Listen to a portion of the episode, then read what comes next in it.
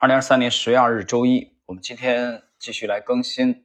马克思·皮斯纳格尔的啊这部著作《资本的秩序》精华解读的第七十二集啊。七十二集呢是延续上一集啊，齐格弗里德·屠龙手的第三部分的内容。然而，不管出于何种原因，情况并非总是如此。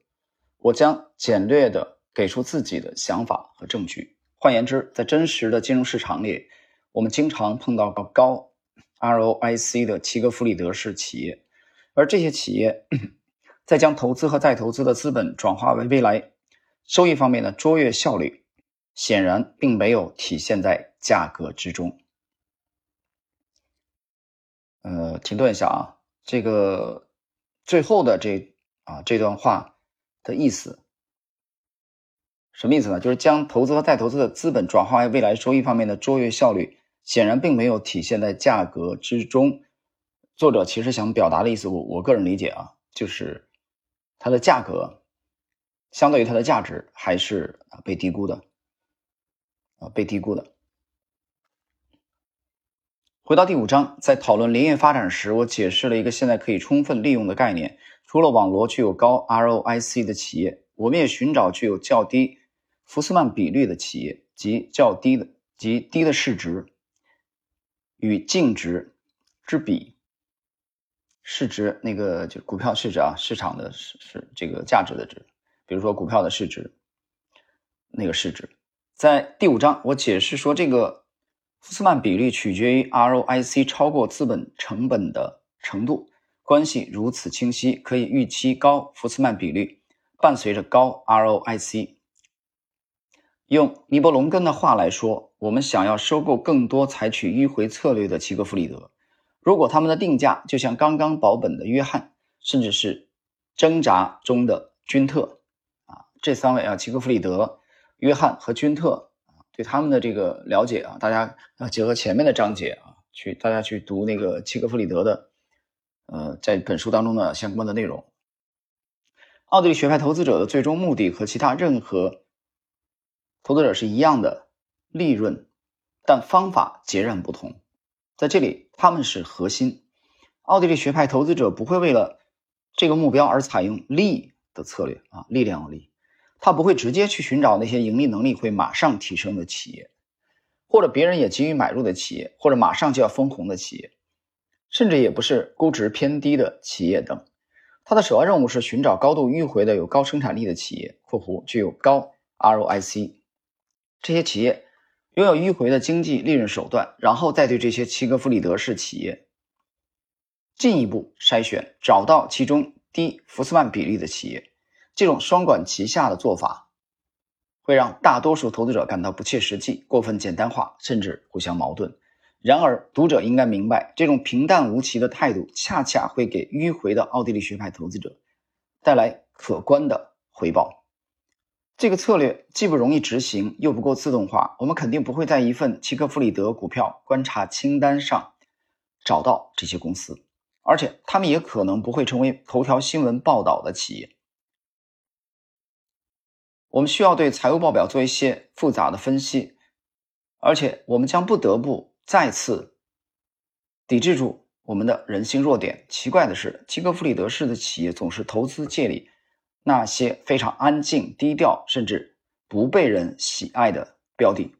因为他们总是看上去好像什么也没做，没什么进步，甚至也没有倒退。除了一件非常重要的事情，我们可以确信有激励他们勤奋和迂回的再投资资本的因素。所以，我们的目标是准确识别出这些企业。啊，根据奥地利学派经济学理论，我们预期最终会取得进展。从而为公司所有权的投资带来可观的回报。呃，括弧或许是在一个大的实质之后啊，这个时时间的时质之后那个质，这个翻译啊，我说老实话，他这个翻译我没太看看明白这个实质，我只能按这个上下文的意思来推测啊，就是这个公司所有权的投资带来回报呢，是需要啊一定的时间的啊之后的。一定的时间，而这种时间，说老实话，那种急躁的啊，这种短线投资客呢是难以忍耐的。其实我们回顾一下刚才讲的这一段啊，刚才的这一段啊，作者提到的这个，就这个契诃弗里德式的企业，他们是比较低调、比较安静啊，不会出现在头版新闻的这个头条上面。表面一看好像没什么进步啊，没什么退步。这样的企业，其实我读没读到这儿的时候啊，我这第二遍，呃，我就想想到了当下的 A 股啊，就比如说我们现在去啊去这个持有的品种吧，其实我觉得基本上也是吻合这个特征的，就就很低调，其实。我到现在我也不能说，我们就这个对这笔的投资就一定成功了啊，因为我们持有已经几个月的时间了。我到现在也不能这么讲啊，但是呢，我们还是抱有呃一定的期望啊，因为到现在为止它走势都是正常的啊，只不过其实大家去如果结合一下这个《资本的秩序》这部书啊，你能看到典型的迂回这个特征啊，他谈太极也好，谈老子也好。呃，谈奥派也好，你其实都能看到这个标签式的风格迂回，但是这个迂回说老实话，在在在今年我们在 A 股的这个投资，最主要的仓位当中，其实我觉得非常完美的体现了这一点，体现了这一点。因为这个其实我觉得主要也是取决于今年大的形势啊，是熊市，的确是熊市。就正常的可能牛市当中的这个同样的涨幅啊，也许可能是只需要啊一个月左右。啊，就是说快的话可能半个月，但熊市里面也许你可能就花了几个月的时间啊，甚至将近一年的时间，啊，迂回这个道路比较比较比较曲折。OK，我们继续。为了阐明这奥地利学派投资方法背后的基本原理，如果我指出单独筛选的做法都不足以引起我们的注意，这可能会有所注意啊，帮助的助那个收益的益。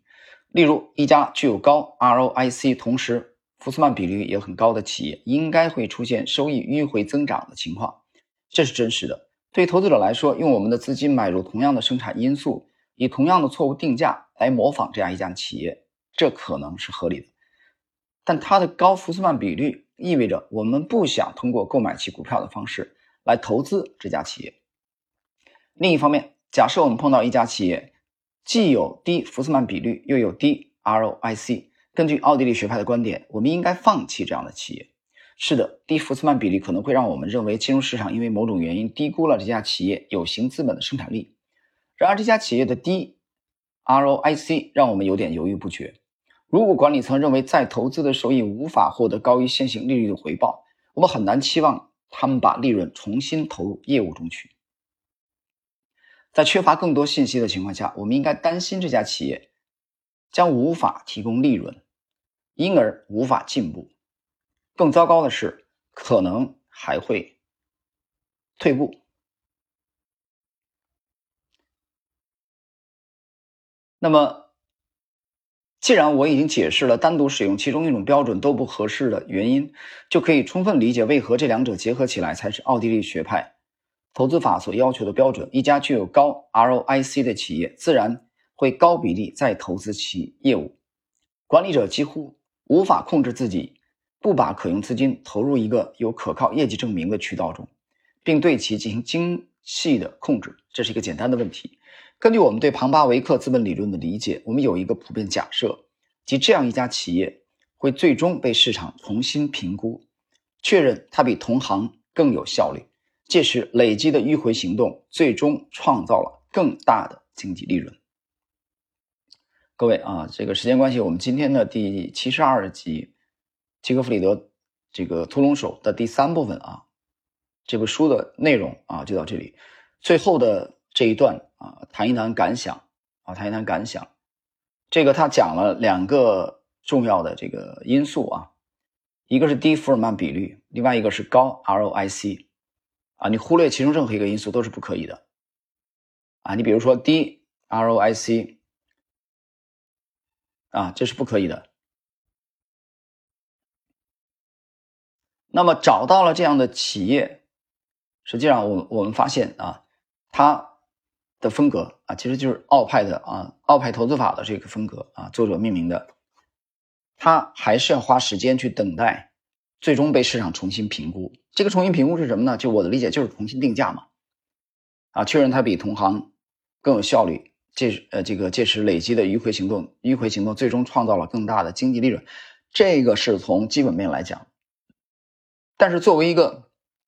投资的啊这个风格，就是马克思·贝斯纳格尔的这种风格，就是他介入以后，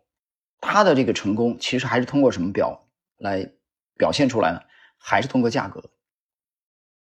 还是通过价格，对吧？股价的上涨，就这个公司啊，最终还是得通过这个来体现，否则你怎么体现利润呢？怎么体现利润？那有人说他投资的是一个不这个非上市公司，那就是股权的问题了，对吧？没上市的，没有上市的公司，那你也需要，就是它的基本面的这种良好的这种变化啊，收益的这种持续的增长啊，最终会体现在它的股权价值上啊。所以大家去看啊，作者的整个的这个逻辑啊。啊，非常的清晰，非常的清晰。他对他们对企业的这个这个标准啊，齐克弗里德式的企业，他给他定义了两个很重要的标准，同时再去捕捉啊或者等待这个过程中呢，他又是采用的迂回的策略，这是贯穿整个这部书的最大的这个